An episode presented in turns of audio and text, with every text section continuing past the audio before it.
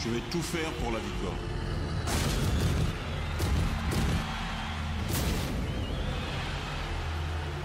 Jean-Marc mon mec, t'oublieras jamais ce nom.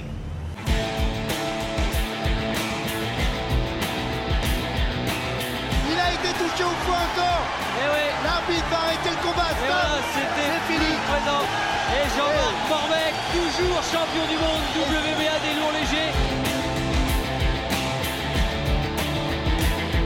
Dites, mais moi je n'aurais pas survécu à ce coup si je l'aurais pris.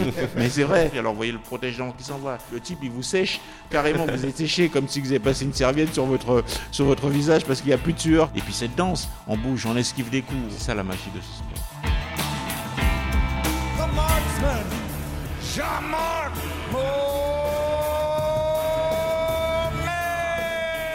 Salut à tous et bienvenue dans le troisième épisode de Transisport. Et comme chaque mois, on va interviewer une personne en rapport avec le monde du sport, qu'elle soit elle-même sportive ou non. Et si je dis on, c'est que comme à mon habitude, je ne suis pas tout seul. Et cette fois, c'est monsieur Julien Dassois qui m'accompagne. Salut Julien. Salut Anthony.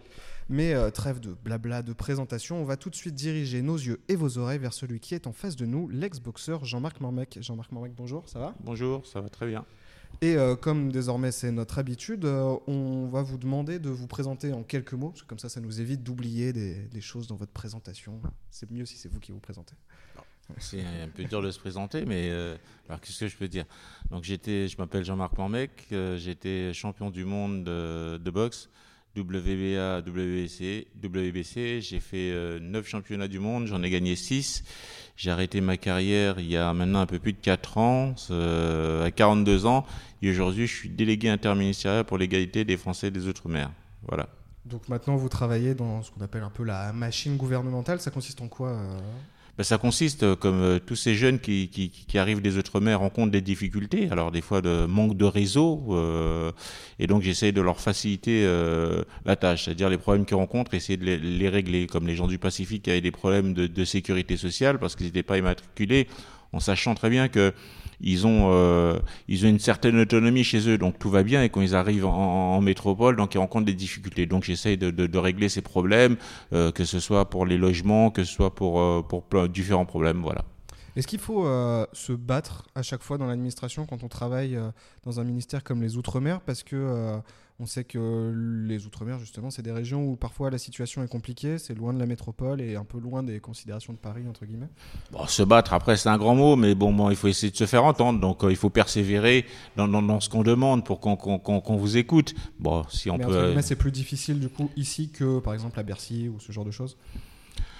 Après, je pense qu'il y a à chaque fois, tout, dépend des problèmes. Il y a, chaque problème à, sa difficulté, mais bon, en tout cas, voilà, ça, s'arrange bien. On sait entendre et, les choses vont, dans, le positif. Euh, mine de rien, euh, donc tu, parce qu'on a dit qu'on se tutoyait, mine de rien, tu as habité euh, assez peu de temps aux Antilles parce que tu es arrivé en France assez tôt.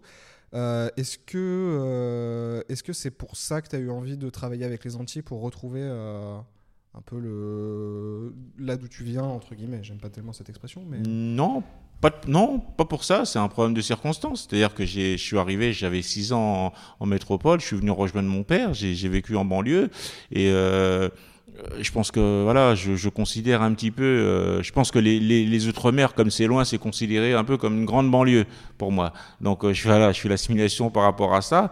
Et, et plus tard, non, c'est circonstance. C'est-à-dire que j'ai fait une carrière, je suis revenu. J'ai, euh, on m'a fait la proposition euh, d'être délégué interministériel. Parce que le premier délégué, euh, interministériel était Patrick Caram, qui est un ami et qui, a œuvré aussi pour que je puisse avoir ce poste. Donc euh, je l'ai accepté parce que c'était aussi une façon d'aider. dans, une interview pour euh, France Culture, tu disais que les Outre-mer, quand tu étais jeune, tu considérais que c'était chez toi. Et du coup, là, où tu étais en France, en banlieue, tu considérais pas vraiment que c'était chez toi. Est-ce qu'aujourd'hui, ça a changé?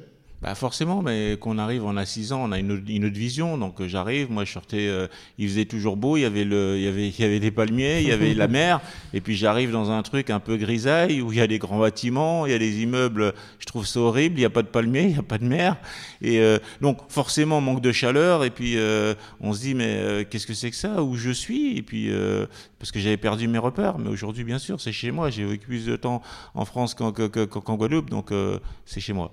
Mais quand tu reviens en Guadeloupe, ben, ça reste chez moi puisque je, je voilà c'est j'y suis né j'ai la famille je retrouve un peu cette chaleur cette convivialité donc forcément le marché enfin les senteurs et, et oui c'est chez moi c'est facile d'y retourner euh, régulièrement avec le travail euh... ben, C'est même une obligation. Oui, bah oui, c'est parce qu'on se ressource. On mange bien, on se sent bien, et puis on repart pour, le, pour de nouveaux combats. Et, euh, on va dire un peu plus, ouais, quand même. Euh, quand tu es arrivé en France, tu expliquais donc, dans cette même interview de, de France Culture que c'était assez traumatisant d'arriver. Est-ce que du coup c'est ce qui motive euh, ton travail aujourd'hui, d'aider les personnes qui sont un peu entre guillemets comme toi, qui arrivent euh, en France et qui sont dans des difficultés non, parce que ça a changé entre temps. Aujourd'hui, je me dis, bon là, j'ai fait une carrière, je me battais pour moi parce que j'avais peut-être quelque chose à prouver. Je voulais me, voilà, je voulais me faire connaître, j'avais des choses à prouver. Aujourd'hui, maintenant, j'ai l'occasion, euh, euh, après avoir mené ces combats personnel, maintenant je, je, je, peux les mener pour les autres. Donc voilà, je sais me battre, j'ai euh, l'envie, alors euh, dans, dans, le bon sens du terme, hein, bien sûr, hein, mais pour les autres, pour faire entendre leur voix, parce que bon voilà, si on a les minorités qui ont peut-être pas la possibilité qu'on puisse les entendre, donc je peux le faire entendre, donc je le fais et avec plaisir tu veux transmettre un peu cette volonté aussi. Voilà. Tu t'es battu et tu veux transmettre aussi cette, Bien cette sûr, de dire que que que c'est pas parce qu'on sort de banlieue ou des autres mers que que qu'on on peut pas se faire écouter. Bien au contraire, on va se faire écouter et puis on va prendre le temps, mais ça ça ça, ça viendra. La situation, elle est, tu penses qu'elle est meilleure euh, aujourd'hui qu'à l'époque? Parce qu'il y a une anecdote qui m'a beaucoup marqué euh, dans ce que tu as pu raconter, c'est que euh, tu étais devenu plus turbulent et tu te battais plus facilement avec des personnes dans l'espoir, entre guillemets, de te, faire expulser et de retourner en, euh, en outre-mer. Oui, mais parce que après, après c'est différent. Donc forcément, euh, aujourd'hui, on va dire que ça a évolué. Donc les problèmes sont différents quand il y a une évolution, donc forcément on rencontre d'autres difficultés, d'autres problèmes. Quand j'ai des, quand j'ai des petits, comme, comme je le disais, bon, j'avais 6 ans, je suis revenu, je, je, je suis venu de quelque part où j'avais pas demandé, on m'avait imposé quelque chose. Donc c'est traumatisant quand vous impose un truc en vous pensant que vous allez en vacances, euh, c'est comme si on vous avait puni d'un truc que vous n'avez pas fait. Donc moi en me vengeant, parce que je me plaisais pas et j'étais pas bien dans, dans, dans, dans l'endroit où j'étais, je voulais absolument retourner et, et, et pour ça. Mais après, ben, on s'y habitue et puis on s'y fait parce que, parce que les gens n'ont pas le choix. Et puis à un moment donné, on, ben, on apprend, on apprend à aimer, euh, on apprend à aimer en ayant l'espoir qu'un jour on retournera. Mais qu'est-ce qu'on qu'est-ce qu'on retrouve de la boxe dans le fait de travailler dans un ministère? Est-ce qu'il y a des choses qu'on retrouve? Oh, parce que la, la, la, la boxe, euh, on voit ça comme un sport violent, mais c'est une stratégie. Avant, on a une équipe autour de soi, j'ai une équipe autour de moi. On doit réfléchir à une stratégie pour mener un, un, combat. On ne veut pas y aller comme ça à la fleur au fusil. Donc euh, forcément, il faut une stratégie. Donc on, on, met une stratégie en place. On, il y a des discussions et puis et puis après il y a une négociation et puis à un moment donné il y a une réalisation. Euh, en boxe, c'est ça. Voilà, euh, il y a une stratégie, euh, c'est des entraînements, et ensuite après il y a une exécution, c'est-à-dire que on arrive sur le ring et on voit ce, si, si, si, si, on a mis la bonne stratégie en place. Donc pareil, on fait des réunions, on, on identifie le problème et on, on, mène les investigations pour que le problème soit réglé. Donc euh, voilà, c'est donc là il y a il y a moins beaucoup de, de, de, de, sueur, il y a beaucoup plus de, de, c'est plus verbal, mais, mais, mais, mais, mais, mais aussi c'est aussi passionnant. Mais on se prend des coups aussi? On peut en prendre, mais là non, parce que là non, parce que j'estime que je fais pas de politique. C'est-à-dire, c'est de revendiquer quelque chose. C'est euh, que il y a des gens qui sont euh, qui sont discriminés, qui rencontrent des des difficultés. Ça, je pense que euh, tout le monde est sensible à ça et on peut le comprendre. Puisque tu parlais de verbal, justement, la boxe, il y a beaucoup de franc-parler, il y a beaucoup de chambrage avant les combats et même pendant des fois. Est-ce que c'est pas difficile de devoir lisser le discours une fois qu'on est dans un ministère? Est-ce qu'on n'a pas justement envie de dire d'aller plus vite euh, dans, les, dans les discours pour motiver euh, les personnes. Oui, mais après aussi, il faut pas oublier, la boxe, comme je l'ai dit, c'est aussi le contrôle de soi. Tout le sport, le combat qu'on fait, c'est aussi le contrôle de soi. C'est-à-dire qu'en gros, vous apprenez à vous battre, c'est pas pour vous en servir, c'est justement pour pouvoir euh, peut-être faire en sorte que l'autre qui est en face de vous puisse pas essayer de vous agresser parce que ça pourrait lui coûter, coûter cher. Donc, quand vous arrivez dans une discussion, il n'y a pas à savoir euh, se battre, c'est pouvoir discuter, de vous faire entendre. Donc, on peut, des fois, on peut le faire avec énergie, mais en tout cas, le, le principal, c'est de se faire entendre et de se faire comprendre surtout, et pour que les choses se, se, se, se fassent bien. On va parler euh, un peu plus de, boxe maintenant. Il y a une question que je me pose assez régulièrement. La, France, c'était un pays de boxe il y a longtemps. Et aujourd'hui, on galère beaucoup pour faire euh, vivre la boxe, même quand on a, des champions comme Tony Oka, euh, on n'a pas l'impression que ça, marche très bien. Pourquoi est-ce que la boxe galère tellement en France? Parce qu'aujourd'hui, alors euh, je, je le dis, euh, aujourd'hui par rapport à par rapport à avant, euh, je pense qu'on ne choisissait pas vraiment les champions. Les champions, ils se faisaient, euh, euh, ils- ils- par exemple, un, Marcel Cerdan, ah là, c'était quelqu'un de très populaire. Mais il y avait une histoire aussi, parce qu'il y avait une grande chanteuse qui était Edith Piaf, et il y avait il y avait tout ça, qu'à un moment qui faisait que qui, qui faisait sens. Euh, euh, euh, dans le truc. Et puis c'était ce guerrier qui gagnait ses combats, les, les même les plus durs. Aujourd'hui, euh, la boxe, bah, ça a changé. Euh, Il y a des adversaires qui sont choisis, il y a des boxeurs qui font pas les bons combats, mais qui gagnent beaucoup, peut-être beaucoup d'argent et qui font plus de, c'est plus du marketing que qu'autre chose. Donc forcément, vous avez un public et puis moment, c'est comme tout. Hein, si vous allez voir, vous allez au cinéma, vous payez une place, vous allez voir un bon film. Et, si le film vous plaît pas, eh ben forcément, vous allez en parler autour de vous et vous allez dissuader les autres. Donc je pense qu'après, à un moment donné, il faut mettre tous les ingrédients. C'est comme pour la nourriture. Si vous allez dans un restaurant, c'est pour manger quelque chose qui vous plaît et pas parce qu'on vous propose quelque chose et euh, qui n'est pas votre choix. Mais qu'est-ce que vous pensez de la hype un peu autour de Tony Yoka justement? C'est- On en fait trop? Je pense que c'est beaucoup de marketing pour l'instant. C'est beaucoup de marketing. Je pense que Tony Kayaka, ça, sera sûrement un grand champion. Pour l'instant, pour moi, il l'est pas. Donc euh, euh, voilà, j'ai rien contre lui, mais à un moment donné, je pense qu'il faut dire les choses. Euh, Il y a beaucoup de, y a beaucoup de il y a beaucoup de trucs pour pour, rien. En fin de compte, à un moment donné, il faut qu'on voulait faire un truc. Il faut aussi reconnu, c'est le public qui vous qui, qui, qui vous grandit et vous le faites pas tout seul. Voilà. Si vous voyez grand tout seul, et ben c'est qu'à un moment, c'est qu'il y a un problème aussi.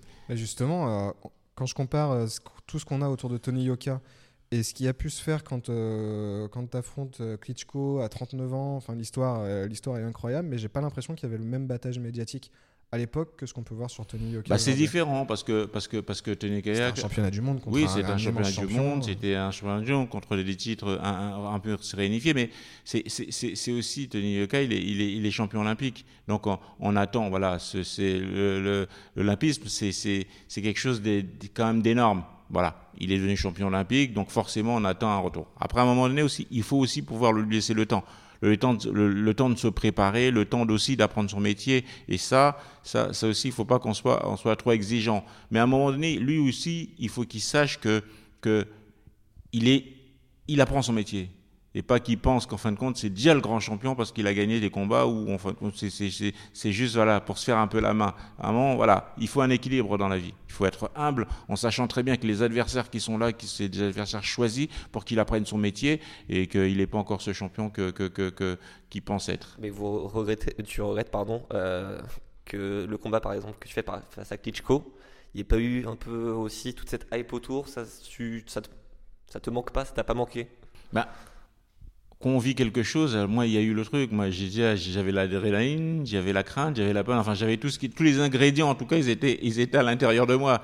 Alors le reste après ce qui, ce qui, ce qui, ce qui s'est passé, c'est, euh, je dirais à la rigueur, c'est pas grave. Il y avait, euh, il y avait 50 000 personnes, donc est-ce que c'est pas déjà pour moi un gros événement? C'est à la rigueur, c'est s'il y avait personne. Là, je pourrais dire que j'étais pas un candidat qui était qui, qui, qui, était possiblement, on pensait que je pouvais gagner. Donc il y avait quand même 50, per- euh, 50 000 personnes. C'était un stade. Pour moi, c'était aussi l'inconnu. Après, peut-être le reste autour, mais je pense que je pense que ça a suivi. Je pense que quand même ça a suivi. Et puis et puis voilà. Et puis euh, et puis c'est comme ça, c'est la vie. Ce combat, c'est un bon souvenir ou un mauvais souvenir plus? Je dirais que c'est bah, forcément c'est un bon et un mauvais souvenir. C'est un mauvais souvenir parce qu'on perd, et forcément, mais en même temps c'est Klitschko. En même temps, il n'avait pas perdu pendant 10 ans. En même temps, il avait régné sur cette catégorie. C'était pas ma catégorie, c'était la catégorie. Je voulais monter. Mais c'est un bon souvenir parce que euh, il y en a eu trois au début. Dans les trois premiers, je suis encore sur le podium. C'est quoi? C'est quoi? C'est Carpentier 1921 qui, euh, qui avait fait le championnat du monde. C'est Rodriguez en, en 83 et le troisième c'est moi. Bien sûr, maintenant il y, en a d'autres qui l'ont fait, mais euh, pour l'instant, voilà, c'était la négociation. Et il y a eu des grands promoteurs qui ont été qui, qui qui qui ont- régné jusqu'à présent, euh, comme euh, je parle en, en l'occurrence des frères Cariès, qui n'ont jamais pu faire eux ce championnat du championnat du monde des poids lourds. Donc moi, ça a été avec l'aide d'amis et, de monde, la négociation qui a été faite et on croyait pas que j'allais le faire. Pour moi, c'était ça la magie. C'était que je sors de cette catégorie des, des, lourds légers, j'arrive à monter en poids lourd, mais il faut que je gagne bien les combats, je gagne les, ces combats pour, pour y, arriver. Et j'ai cette alors, pour moi, c'était génial. Et c'est marrant que tu dises on perd. C'est tout le camp qui a perdu. C'est c'est vraiment collectif la boxe. Bah, on est une équipe. Avant, pour moi, d'être un sport individuel, c'est un sport d'équipe. Puisque vous avez un staff, on, on a choisi tout un staff autour de soi, on a choisi des gens et c'est tout le monde qui perd. Quand je gagne, on gagne tous et qu'on perd, euh, voilà, on partage aussi la défaite. Tu parlais de la, de la durée de Klitschko euh, qui restait invaincu pendant des années. Ça, c'est un truc qui m'impressionne vraiment dans la boxe. C'est-à-dire que T'as des mecs comme Klitschko, comme Anthony Joshua qui qui perdent pas pendant des années. Toi-même, tu as passé quasiment 10 ans sans défaite entre 97 et 2006 sur près de 30 combats. Comment on, on fait pour garder la motivation, pour se remettre en question? Parce que ça existe presque pas dans, dans aucun sport. Le tennis, on perd régulièrement, le foot, c'est pareil, euh, même le PSG perd régulièrement ses matchs. En boxe, j'ai l'impression qu'on peut rester 10 ans sans perdre. Parce qu'après, vous parlez des, des sports où, enfin, où il y a beaucoup, il y a beaucoup d'activités. Au tennis, ils jouent pas mal, ils jouent à chaque fois. Et ils jouent beaucoup plus qu'un boxeur. Vous me parlez du foot où ils sont toujours en championnat ou en, ou en Ligue des Ah, Champions, là, etc. sur- Là, quand je prends euh, ton exemple, c'est 30 combats quand même. Oui, mais, mais après, sur quoi Sur euh, 30 combats, euh, sur euh, c'est pas tous les mois, c'est c'est dans l'année, alors qu'eux, ils jouent, ils jouent toutes les semaines ou ils jouent tous les mois, enfin, ils jouent quand même beaucoup de trucs. Mais après même, c'est après, c'est aussi une question de rigueur. Je pense que quand vous êtes motivé, c'est rigueur. Vous préparez vos combats, vous ne faites pas d'excès, vous êtes concentré sur quelque chose, vous êtes motivé, et, euh, et c'est ce qui fait, c'est ce qui fait sens. On voit, voilà, il y a une durée, ça prouve qu'il peut y avoir une durée si vous restez dans les clous. C'est-à-dire si vous restez en train, vraiment en train de travailler, et il n'y a que le travail qui paye. Mais justement, on a l'impression que la boxe, c'est un sport, il faut être toujours à 100%, toujours motivé, il faut manger boxe, dormir boxe pour être au top. Est-ce que ça c'est un cliché ou est-ce que c'est vrai Par rapport aux autres sports, on a l'impression que c'est plus le cas? Non, on va dire non. Bon, alors manger boxe et dormir boxe, non. Mais mais euh, voilà, il faut pouvoir il faut pouvoir s'extraire et, se faire plaisir en dehors. Mais je dis sans excès. Alors moi, j'étais pas alcool, j'étais pas sorti, j'étais pas boîte de nuit. Mais en même temps, euh, euh, s'immerger quand vous arrivez dans un camp de préparation, c'est trois mois, vraiment trois mois de camp de préparation à tous vos staffs. Mais en même temps, pendant le temps pendant le reste du temps de l'année, vous entraînez. C'est-à-dire il y a le footing régulier, il y a les entraînements qui sont faits, qui sont qui sont bien faits. Je pense que c'est la rigueur, c'est la rigueur, c'est la discipline que vous que, que, que, que, vous soumettez à votre corps qui fait qu'en fin de compte que, la durée dans, dans, dans le temps. C'est l'hygiène de vie. On a une enveloppe, faut s'en occuper. Donc vous en occupez bien et ça vous donne les résultats que ça donne aujourd'hui. Mais il n'y a pas des moments où on se dit, euh, pff, bon, je vais pas aller courir aujourd'hui quand il y a un combat euh, tous les six mois où on peut se dire. euh, c'est ce que moi je pourrais faire par sûr, exemple. mais, me ça doit- connaissant. mais, mais, mais c'est censé être dans votre ADN. C'est à un moment donné, vous avez choisi quelque chose, alors c'est pourquoi, pour, pourquoi, pourquoi, euh, bah, pourquoi le refuser ou pourquoi dire non, mais j'y vais pas ou j'ai la flemme? Dans ces cas-là, il faut pas le faire. Après, faut- je pense que réellement, c'est comme dans tout ce qu'on fait dans la vie. Il faut savoir ce qu'on veut faire. Si vous prenez une responsabilité, vous prenez un poste, et vous prenez quelque chose, eh ben, faut, se- faut, faut se donner à fond. La vie, c'est quoi? C'est qu'il faut pas y avoir, faut pas, faut essayer d'a- d'avoir le moins de regrets possible. Donc, à chaque fois, faut se donner à fond. Faut performer. Et, euh, et je pense que le, le, sport, c'est le dépassement de soi. Et c'est ça, c'est toutes ces valeurs, je pense qu'il faut aussi apporter à cette nouvelle génération dans l'exemple que vous donnez, dans cette rigueur que vous donnez. C'est de leur dire que, en fin de compte, rien n'est perdu, mais que rien n'est perdu parce que vous travaillez. Parce que le travail, c'est un travail constant et c'est pas juste euh, pour une occasion. Ça marche pas comme ça.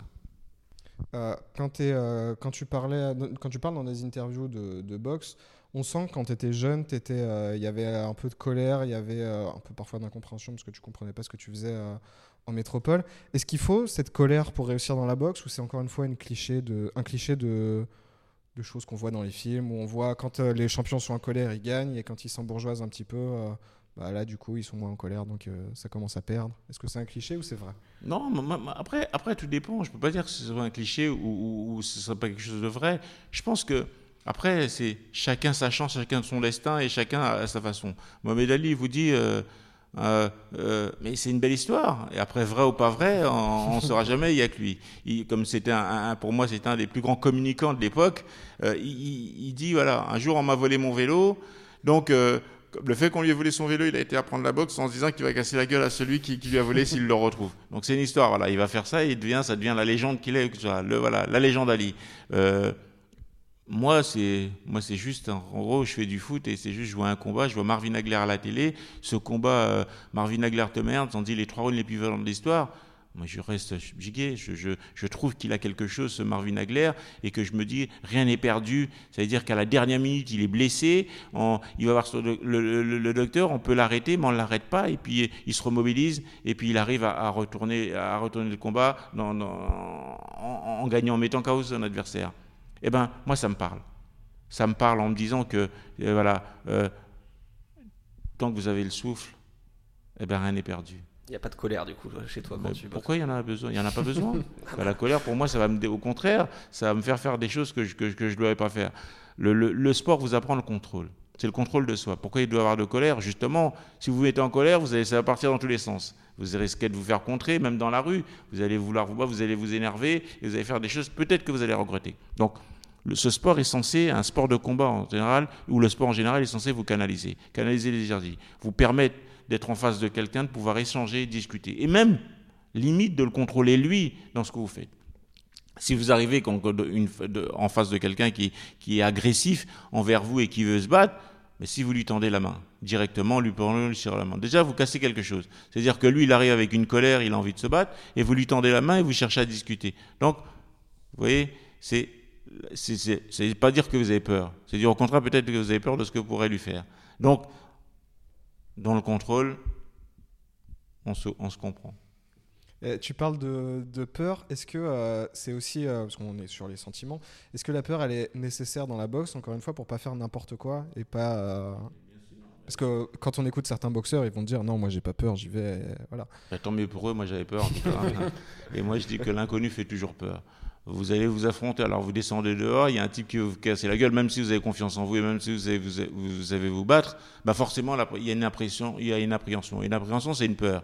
C'est qu'est-ce que je vais faire, comment je vais truc, est-ce que j'y vais ou j'y vais pas, et pourquoi il veut se battre? Donc c'est-à-dire c'est si lui, si lui veut se battre, c'est qu'aussi il a confiance en lui. Donc forcément il y a une peur, il y a une crainte. Et après, maintenant, c'est à vous de, de- de savoir si vous y allez ou pas, ou comment vous arrivez à, à régler la situation. Oui, moi j'avais peur, mais j'avais besoin de cette peur parce que c'est cette peur qui me, qui me permettait de me transcender. Mais c'est quoi C'est la peur du chaos ou c'est euh, C'est tout simplement peut-être la peur de, la peur de perdre ce que vous avez, la peur de. C'est aussi l'humiliation. Quand vous prenez un coup, vous tombez par terre et vous êtes KO devant des, des milliers de personnes, euh, devant votre public, devant votre famille. C'est aussi une humiliation. C'est que vous n'avez pas su euh, trouver la solution pour pouvoir battre l'autre. Donc, donc euh, forcément, com- comment, comment on va vivre? On n'aime pas la défaite. Qui aime la défaite? Personne. On puisse prendre des coups, vous allez prendre une bonne raclée et des trucs. Mais des fois, même quand vous gagnez, vous avez mal, mais ça fait beaucoup moins mal parce que vous avez gagné. Mais quand on se prend un KO justement, le combat précédent, est-ce que c'est encore plus compliqué de se remettre dedans? Le combat suivant, pardon. est-ce que c'est encore plus compliqué le combat suivant de Bah, bah forcément, parce que ça vous reste dans la tête, parce qu'en fin de compte, il faut, il faut, euh, il faut réussir, il faut réussir à, dépasser ce stade en disant, bah, écoute, j'ai perdu, mais vous savez ce que ça vous a fait, vous savez ce que ça vous a procuré, le mal. Euh, vous avez, voilà, la lumière elle s'est éteinte, vous êtes retrouvé par terre et euh, vous, bah, vous appréhendez. Mais à un moment donné, qu'on y arrive, on s'est bien entraîné, vous avez bien fait le truc, vous êtes bien. Surtout, pour ça, il faut pouvoir s'arrêter. Vraiment s'arrêter. Il faut refaire un contrôle pour savoir que si tout va bien. Et prendre le temps de pouvoir se remettre et se reposer. Et ensuite, après, vous pouvez y aller. Avec un entraînement au début léger, avec les gants, et remettez, vous reprenez confiance en vous, et il ne devrait pas avoir de problème. Est-ce que les, les contrôles dans la boxe après les combats, on, est, on peut estimer qu'ils sont suffisants à chaque fois ou c'est au boxeur de, de faire lui-même attention que les contrôles soient, soient bons pour vérifier qu'il a rien à la tête ou... Je dis, il y a des contrôles, mais après, c'est votre corps. C'est à vous de faire en sorte que, de savoir s'il va bien. Bien sûr, on peut vous proposer des trucs, mais peut-être ces trucs sont pas suffisants. C'est à vous de savoir. C'est vous, votre corps vous appartient. Et plus tard, vous en, aurez besoin. La boxe ou le sport en général, ça dure qu'un moment. Mais si vous faites pas attention à vous, si vous même euh, sans parler du traumatisme qu'il peut y avoir parce que vous prenez des coups, mais c'est comme si vous mettez à boire, de l'alcool et vous faites des excès, des excès. À un moment donné, forcément, ça va apporter des conséquences. Vous allez peut-être avoir une cirrhose, un truc de foie. Donc, c'est à vous de faire les choses avec, euh, avec modération et pouvoir sans, vous, vous contrôler, aller voir, un doc- aller voir un docteur, faire des choses pour voir que si tout va bien. Ah, donc tu demandes pas à ce qu'il y ait plus de- d'obligations de, la part Bah, de- il en faut, mais vous savez, il y, y a toujours des tricheurs. Il y a des gens qui qui, qui veulent pas y aller parce qu'ils pensent qu'ils sont en forme. Ils ont cette sensation en disant non, mais moi tout va bien. Non, bah, il faut les faire parce que. et- mais vous devez, à la rigueur, on ne doit même pas vous obliger à vous occuper de vous. Vous devez le faire vous-même.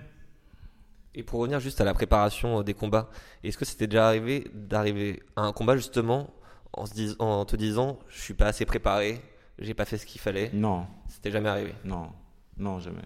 Même sur le ring, euh, une fois qu'on a face à un adversaire qui est un peu plus fort, on se dit pas euh, merde, ça je l'ai il pas pas assez préparé. plus fort. Non, mais ça arrive.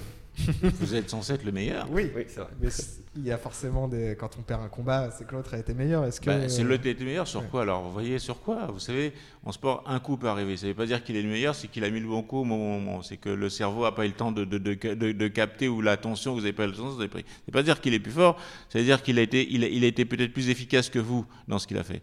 Donc, qui peut dire qu'on est le meilleur ou pas? Le meilleur, c'est qu'on devient champion du monde et c'est qu'on a battu beaucoup d'adversaires, comme vous voulez le dire tout à l'heure. En 30 combats, j'ai pas perdu, donc c'est une façon de prouver que je suis le meilleur. Mais après, j'ai perdu. Ça veut pas dire quand j'ai perdu devant euh, O'Neill Bell, euh, il a été meilleur quand? Il a été meilleur ce jour-là, mais l'autre l'autre combat précédent, je l'ai battu. Donc, l'un dans l'autre, on a été meilleurs tous les deux. c'est ça.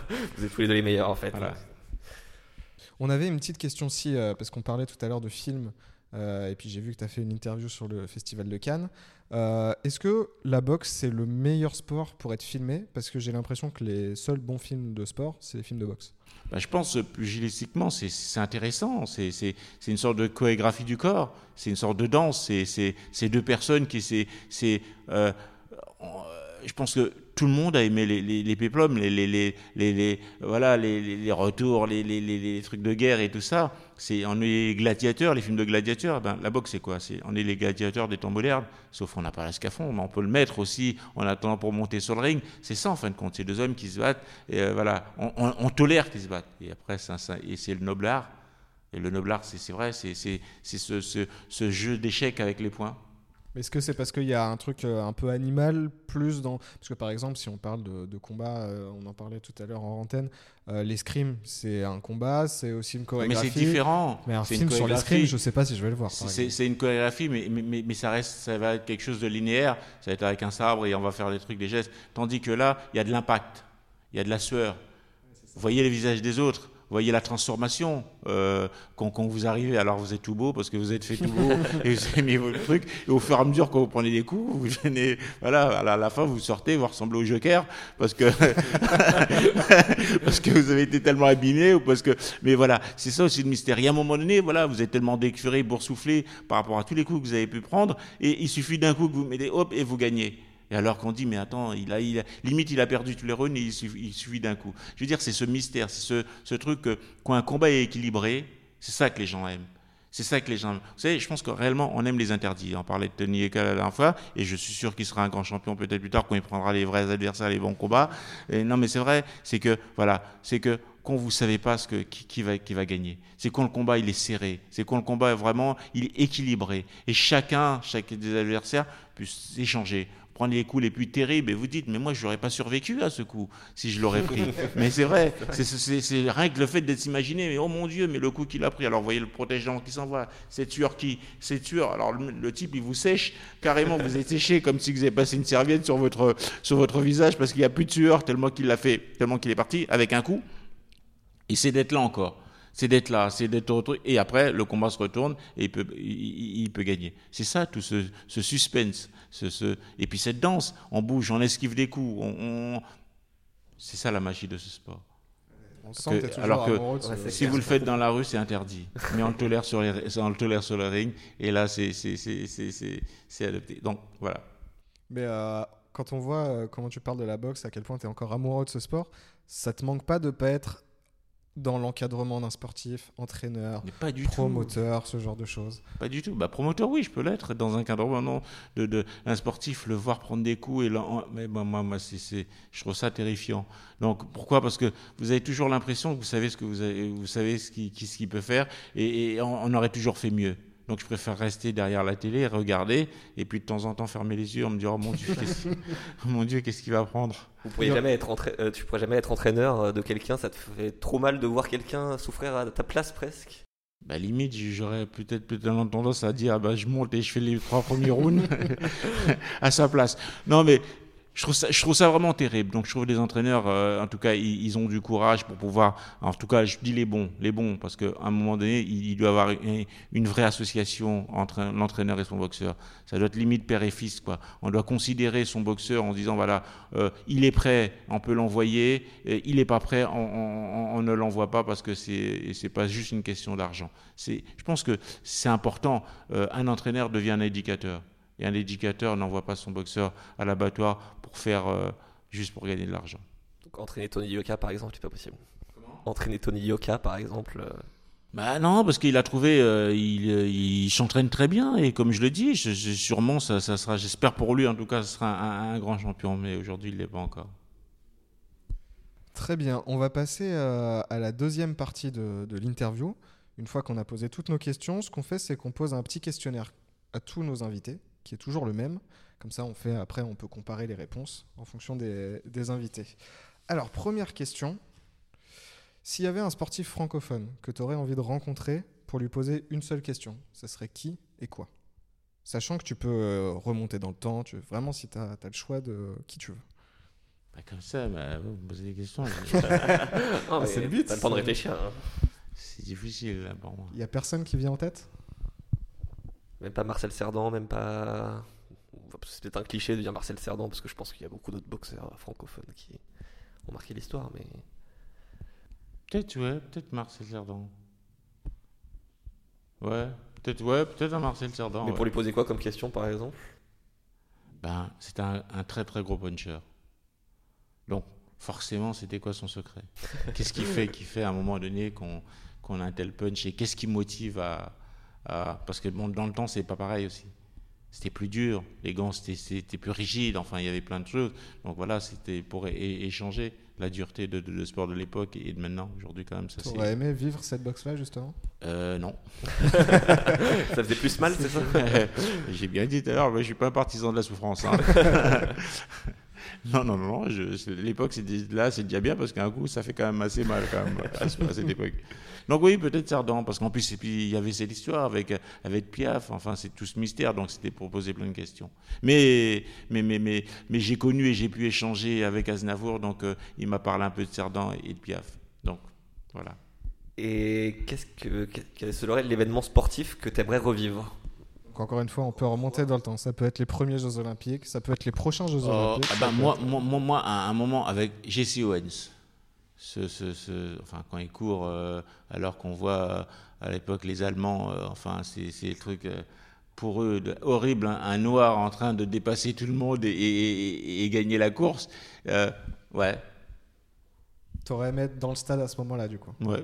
Être à côté d'Hitler, euh, pour se foutre de lui. Peut-être pas à côté de parce que je, Ouais, pense que, peut-être ce- je pense que ça aurait pas été bon pour moi. Mais juste avec une paire de jumelles en train de regarder et voir sa tête se décomposer, on voyait un type qui arrive et qui arrive comme une bombe. Alors avec les pompes qu'il y avait à l'époque, en gros c'était quoi? C'était mes chaussures aujourd'hui, il courait avec mes chaussures de ville et il croyait que c'était des baskets. Enfin c'était c'était c'était génial quoi, ce type il a voilà. Jesse Owens, ça fait partie de tes modèles aussi un petit peu ou pas du tout? Ah non, mais moi j'ai- j'ai- j'aime les, les, performances, j'aime les performeurs, j'aime les gens qui, qui, travaillent, j'aime les gagnants, les, et voilà. Et parce que si on, si, si on réussit comme ça, si on a fait ce truc, déjà c'est que je pense qu'il y a un truc naturel, mais en même temps il y a, beaucoup de travail derrière.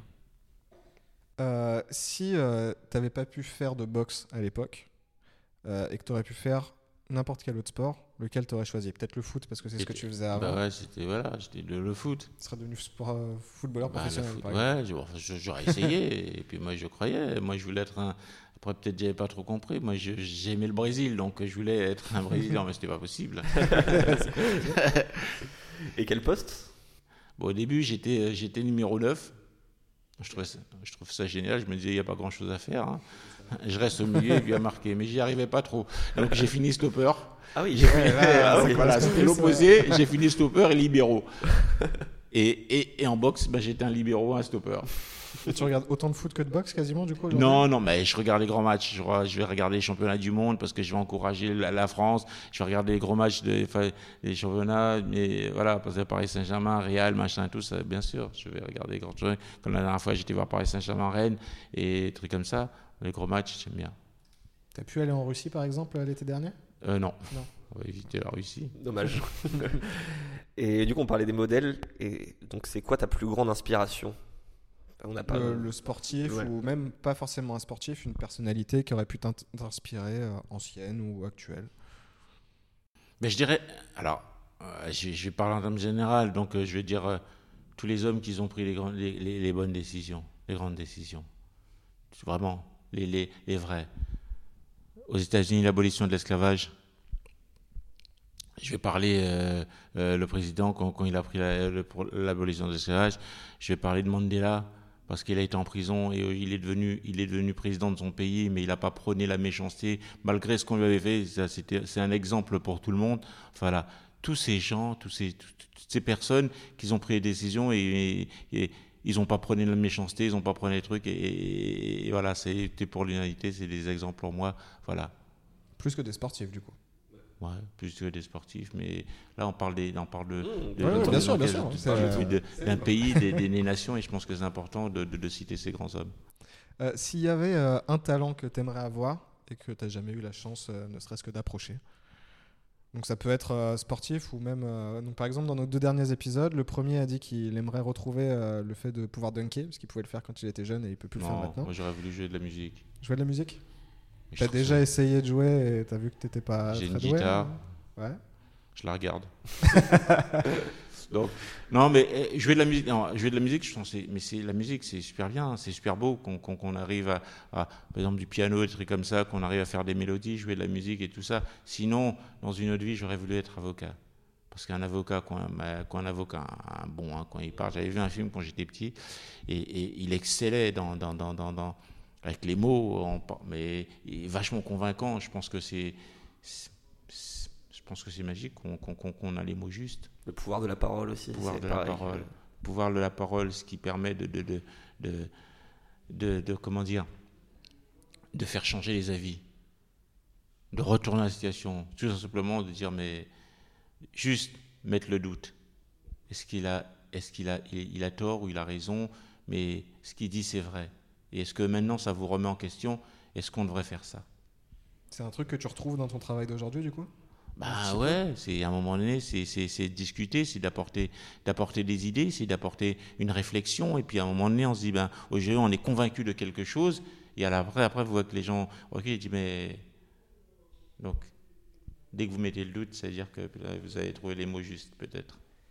Et euh, c'est quoi la petite habitude ou la superstition que tu penses être le seul à avoir? Peut-être euh, avant un combat, qu'est-ce que tu faisais qui. euh, Peut-être que tu étais le seul à faire? Ou même, euh, ou même dans le. Ou même euh, avant une journée de travail, je sais pas, qu'est-ce que. T'es superstitieux?